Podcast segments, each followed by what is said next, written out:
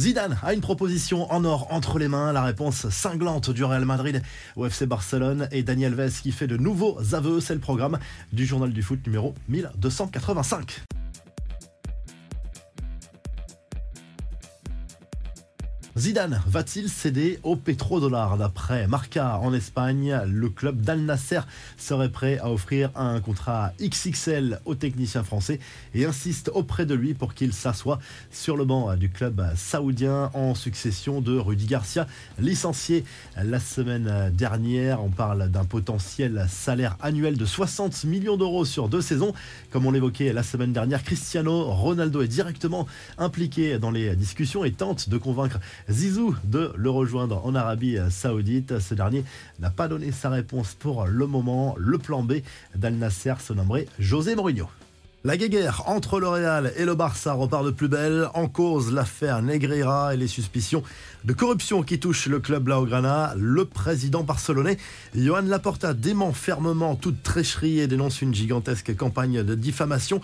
Lors de sa conférence de presse, le boss du Barça a surtout attaqué le Real Madrid, un club historiquement proche du pouvoir et donc favorisé par les erreurs d'arbitrage selon lui. Réponse très cinglante du Real Madrid qui a posté une vidéo assez lunaire retraçant tous les liens supposés entre le Barça et le régime dictatorial de Franco en réécrivant, c'est vrai, un peu l'histoire à sa sauce. Les infos en bref, des nouvelles de Dani Alves qui a livré de nouveaux éléments concernant la fameuse soirée en boîte de nuit de Barcelone qu'il a conduit en prison après les accusations d'une jeune femme de 23 ans qui évoque une relation non consentie. Les faits remontent au mois de décembre. Le Brésilien, incarcéré depuis trois mois maintenant, a reconnu pour la première fois devant le juge d'instruction avoir eu une relation avec la présumée victime dans les toilettes, mais tout était consenti selon lui.